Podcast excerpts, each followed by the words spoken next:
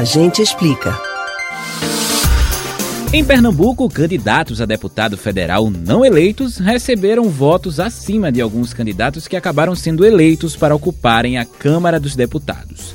Daniel Coelho, do Cidadania, teve 110.511 votos e Robeion Cedo, PSOL, teve 80.732 votos, mas ambos não foram eleitos. Já Fernando Rodolfo, do PL, teve 60.088 votos e o Renildo Calheiros, do PCdoB, teve 59.686 votos e ambos tiveram a vaga garantida no Congresso Nacional. Mas por que isto aconteceu? Este método adotado na política brasileira é justo? A gente explica.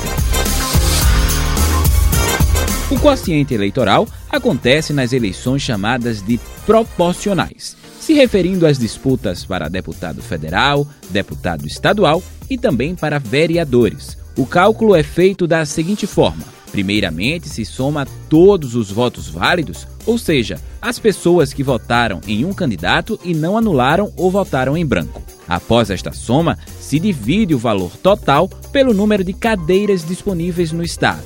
Em Pernambuco, para deputado federal, são disponíveis 25 vagas. O estado teve, neste ano, 4.989.358 votos válidos. Este valor foi dividido por 25, resultando em 199.574. Com isso, uma federação, que é uma reunião entre os partidos, precisa chegar a este valor para conseguir colocar um deputado assim como precisaria do dobro deste valor para conseguir colocar dois parlamentares. Este método visa trazer uma maior diversidade de partidos eleitos, de modo que, caso os mais votados tivessem a vaga garantida, resultaria em um risco de que um mesmo partido elegesse diversos parlamentares da mesma legenda no legislativo, que sempre preza pelo debate e a oposição de ideias.